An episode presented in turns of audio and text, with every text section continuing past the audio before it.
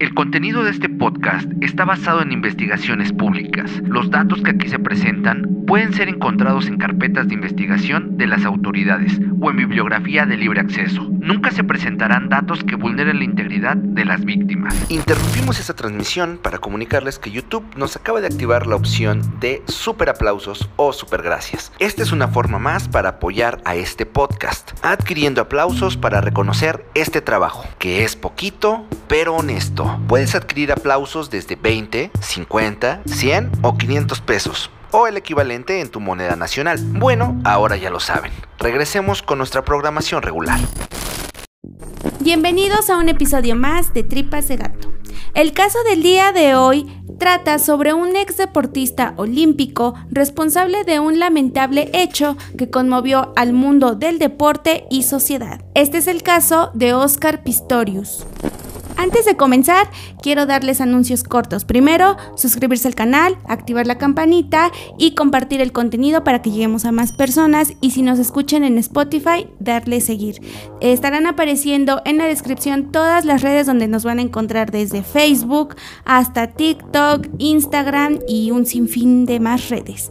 Eh, chequen todo lo que hace Dientes de Machete, sobre todo el BMBR Podcast. Y quiero hacer aquí un gran, gran agradecimiento porque, como algunos vieron desde el capítulo anterior, YouTube ya nos activó la opción de donaciones, es decir, que ustedes pueden hacer donaciones a este canal, a nuestro contenido si es que les gusta y si es que quieren, para que podamos eh, crecer. Y con este dinero que vamos a estar recibiendo porque ya empezó a caer, muchísimas gracias, nosotros lo estaremos utilizando para mejorar el contenido en cuestión de equipo, de secciones, hasta de tiempo, aunque no lo crean. Y de hecho se viene la nueva sección que hace unos capítulos estaba concretando, así que atentos porque como les dije, ustedes van a ser parte de esto y por eso es necesario que nos sigan en redes, pero quería agradecerles porque sus donaciones han sido bien recibidas. Muchísimas gracias porque no pensamos que esto iba a ser posible, que alguien dijera, ah, vamos a donarle a tripitas porque nos gusta. Pero este, en verdad nos pone muy felices y esperamos que este es trabajo, aunque algunos digan que no, pero con esto que ustedes nos están pagando, nosotros vamos a retribuirlo en mejor contenido. Y también por último, mandar saludos. Ya saben, si quieren saludos, déjenlos en comentarios, en mensajes, en cualquier red de tripas de gato y ahora también en las donaciones. Saludos para Jafra que nos mandó este un saludito en TikTok, para Antonio Rivera y Santiago Fregoso que siempre nos andan mandando mensajitos en Instagram, también para Kevin Perea. Saludos también a Marlene SM, que fue la chica que nos hizo un bordado bien, bien chido, que lo pueden encontrar en nuestras historias de Instagram. Y por último, saludos a Alejandra, a Mari Herrera y Mari Duarte, que nos escuchan desde el trabajo por Spotify. Muchísimas gracias a todos ustedes por escucharnos y acompañarnos, o mejor dicho, dejarnos acompañarlos a ustedes en su día a día. Y ahora sí, sin más que decir, yo soy Beth, comenzamos. Oscar Pistorius nació el 22 de noviembre de 1986 en Sudáfrica. Al momento de su nacimiento, los doctores les dijeron a sus padres que lamentablemente había nacido con una discapacidad, sin peroné, un hueso importante para la movilidad de las piernas. Para su fortuna, él había nacido en una familia con buenos recursos económicos por lo tanto podían solventar los gastos médicos. Fue así como entre terapias y algunas opciones de doctores para ver cuál era la mejor solución, decidieron finalmente amputarle ambas piernas, ya que así podría utilizar prótesis y moverse con mayor facilidad. Tiempo después, el doctor que practicó esta cirugía dijo que este proceso había sido traumático para el niño. Pasó el tiempo y Oscar hacía su vida como cualquier otro niño. A la edad de 6 años fue testigo de la separación de sus padres, derivado de problemas económicos. Su madre tuvo que solventar los gastos tanto de Oscar como de sus otros dos hermanos, sin la ayuda de su padre, orillándolos a vivir en un barrio peligroso en el cual vivían al borde, ya que en varias ocasiones se habían metido a su casa a robar. A pesar del cambio de vida que llevaban y estar acostumbrados a un estilo diferente con lujos y sin pasar carencias, A Oscar lo único que le importaba era jugar como cualquier otro niño, andar en bici, subirse a los árboles y comenzar sobre todo a practicar deportes. Todo esto lo logró gracias a que su madre, la figura a la cual estuvo sumamente apegado y la persona más importante en su vida, le dijo que él tenía que ser un hombre que tenía que salir adelante y que nadie debía humillarlo, que él estaba hecho para lograr grandes cosas. Pero no todo estaba bien con la madre de Oscar, ya que detrás de aquella madre amorosa había un problema. Ella era adicta al alcohol, lo cual la llevó a su muerte, cuando Oscar apenas tenía 15 años. A pesar de haber perdido a esta persona importante, supo canalizar sus emociones en los estudios y así ingresar a la Universidad de Pretoria, estudiando comercio a la par que practicaba deportes desde rugby, fútbol, natación y tenis. Su gusto por el deporte fue tal que lo llevó a trabajar con el entrenador de velocistas Ampie Lowe, siendo este el empleo que lo catapultó a su futuro prometedor. Pues en el año 2004 empezó a competir como atleta, volviéndose famoso por sus prótesis en forma de J.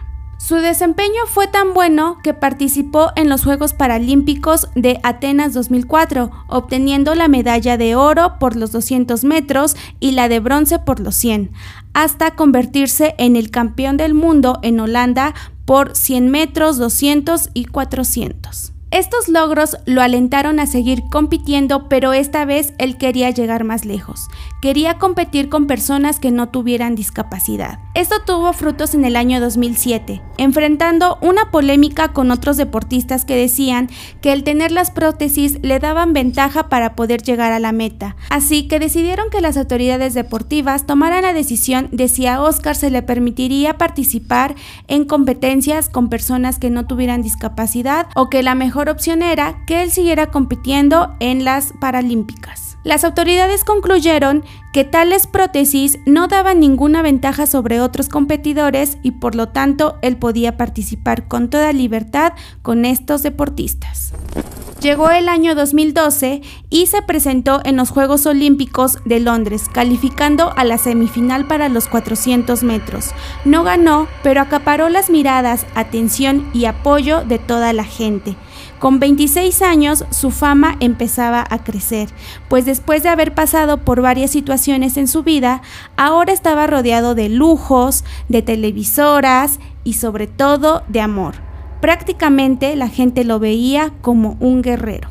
Blade Runner, como solían llamarlo, llevaba una vida amorosa notoria para el público, pero nadie sabía que se escondía detrás de la puerta. Su novia era la modelo Riva Stinkamp, que había estudiado leyes y era asistente legal, pero siendo el modelaje el empleo favorito para poder salir adelante. Esta profesión la llevó a ser la cara de varias campañas de maquillaje, ropa y publicidad. Por esto ella ya era famosa. Tanto Riva como Oscar ya vivían juntos en la residencia de él.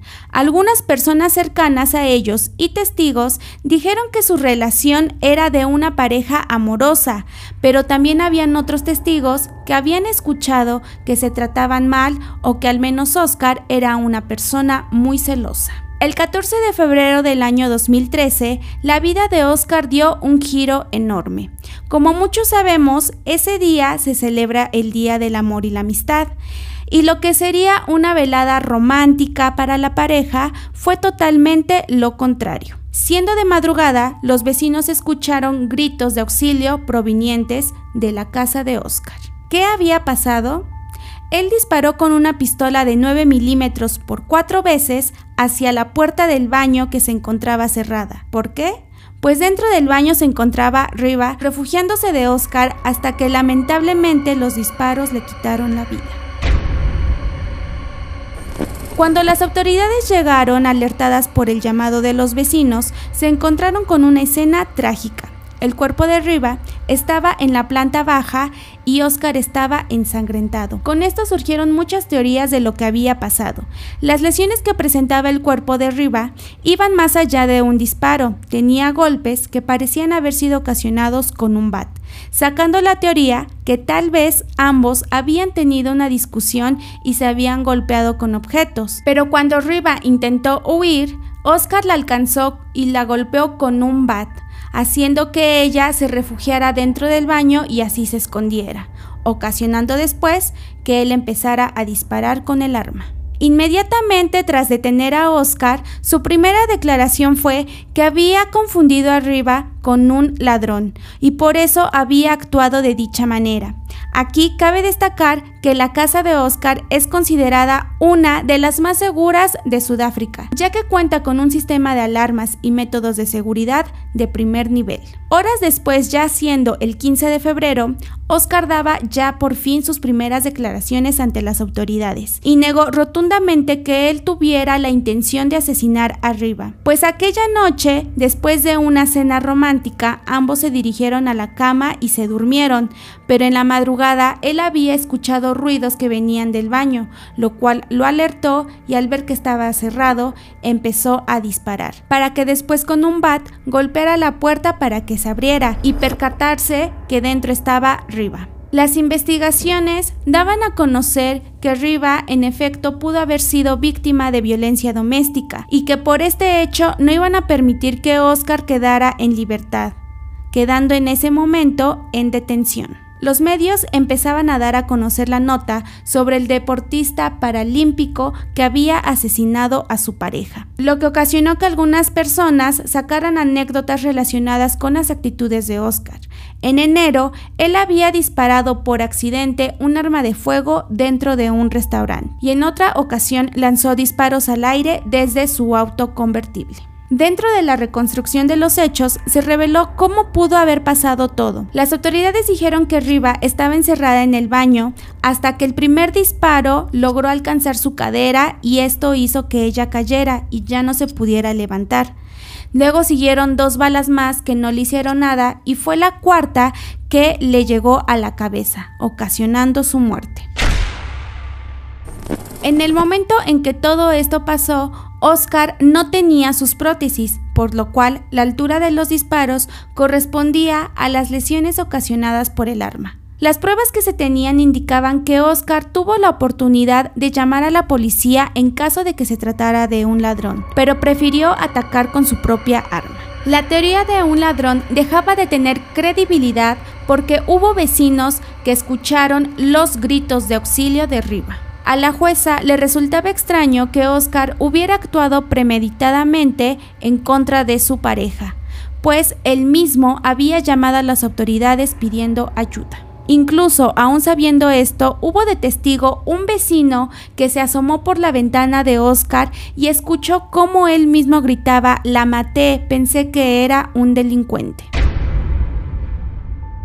Por su parte, la defensa de Oscar trató de apelar por su inocencia, primero diciendo que la munición encontrada en su casa, que era ilegal, le pertenecía a su padre, por lo cual fue absuelto, pues no habían pruebas que apuntaran lo contrario, y sobre todo que lo ocurrido había sido meramente confusión de Oscar por pensar que se había metido un ladrón a su casa. El 17 de febrero, mientras se hacían las investigaciones, en la casa de Oscar se encontró el bat con sangre de Riva, y aún así para el 22 de febrero decretaban libertad bajo fianza para Pistorius, quien había pagado un total de 85.500 euros. A raíz de esta polémica, salieron exparejas de Oscar a dar testimonios de cómo había sido su relación.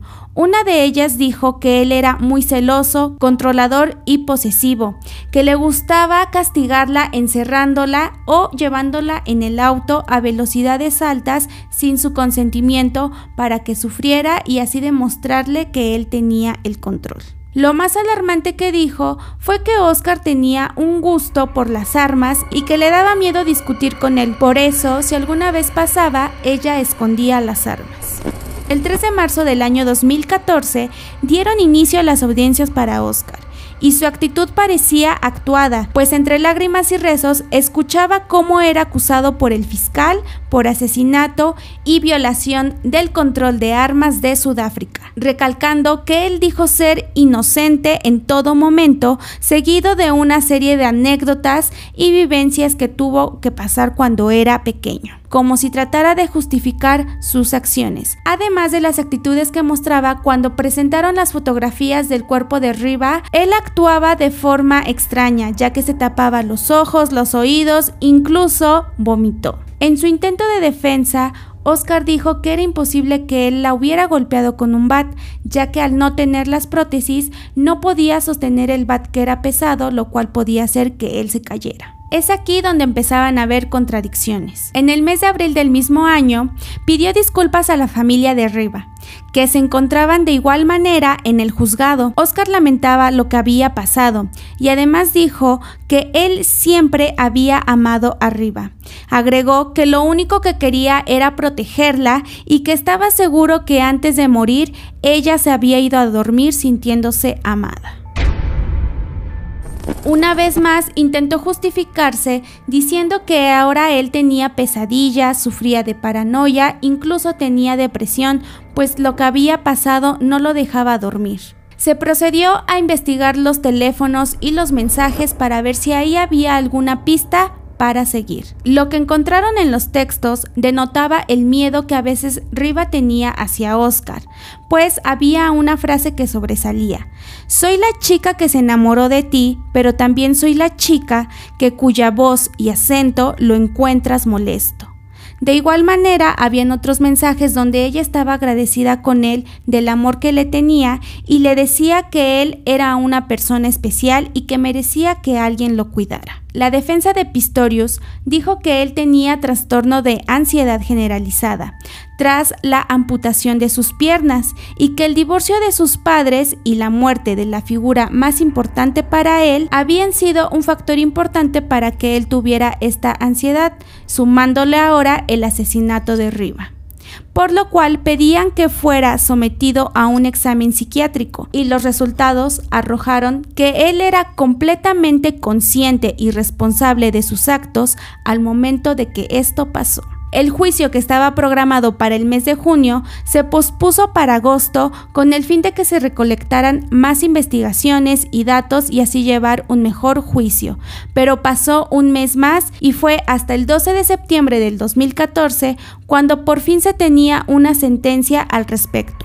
La jueza a cargo declaró culpable a Oscar por homicidio culposo, dándole cinco años de prisión pero en el año 2015 quedaba en libertad después de haber pasado solamente un año en prisión. Los motivos fueron los lineamientos de la ley sudafricana con respecto al homicidio, pues indican que los condenados por este delito pueden quedar en arresto domiciliario después de haber cumplido 10 meses en prisión.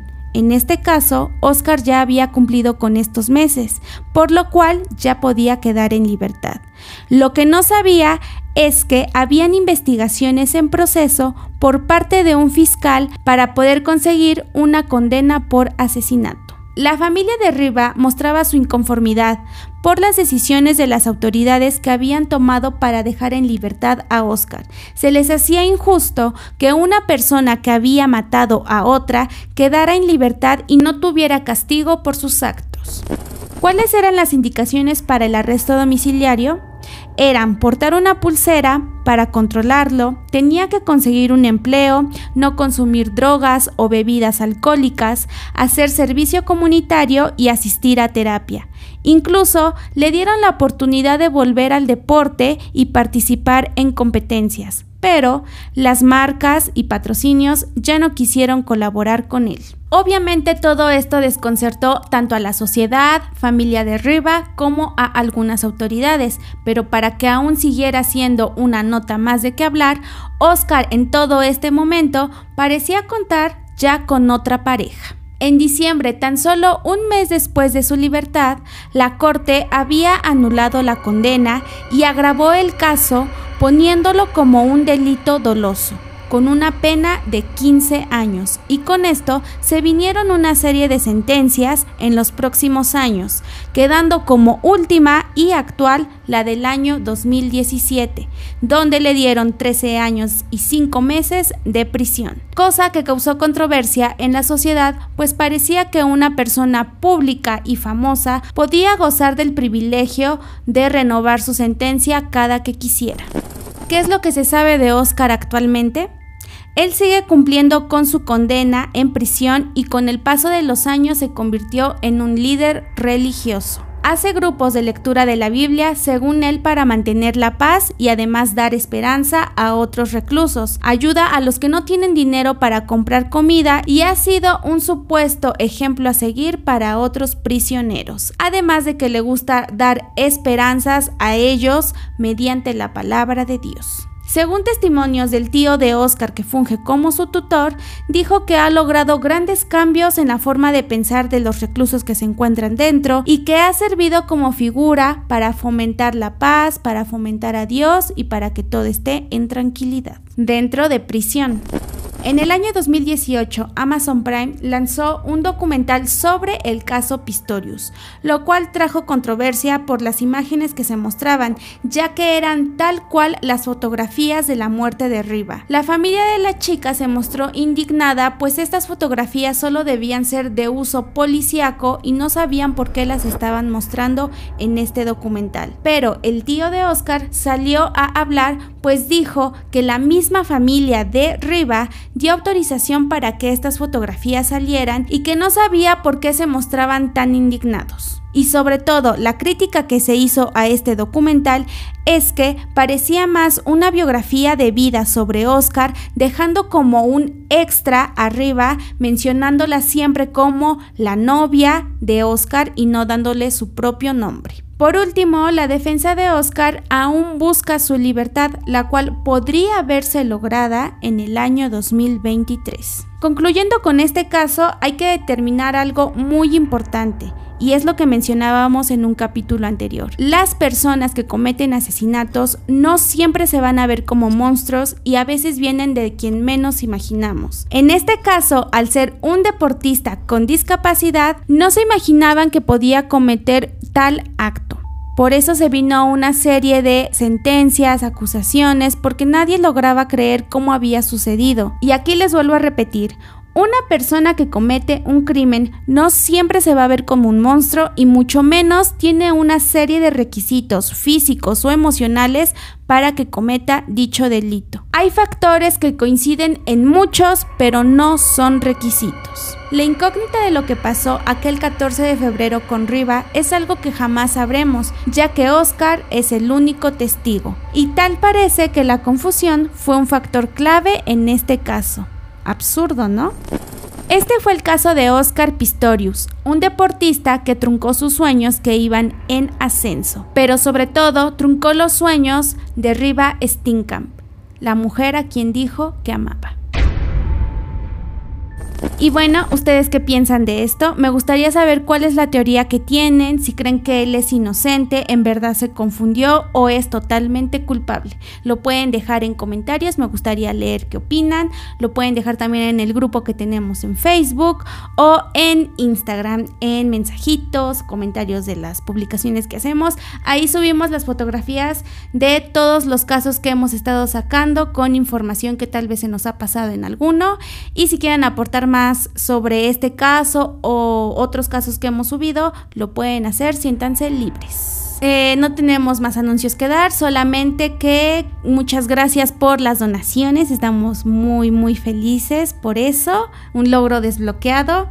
este, lo pueden seguir haciendo si gustan, no es obligación, no es este a cambio de un saludo bailando, simplemente pueden hacerlo o no. Si ustedes nos ven, a nosotros nos gusta y eso es lo que basta. Gracias a todos los que se han sumado. Muchas, muchas gracias. Vamos por los 3000. Estamos subiendo, así que nos ayudarían muchísimo si comparten esto con más personas.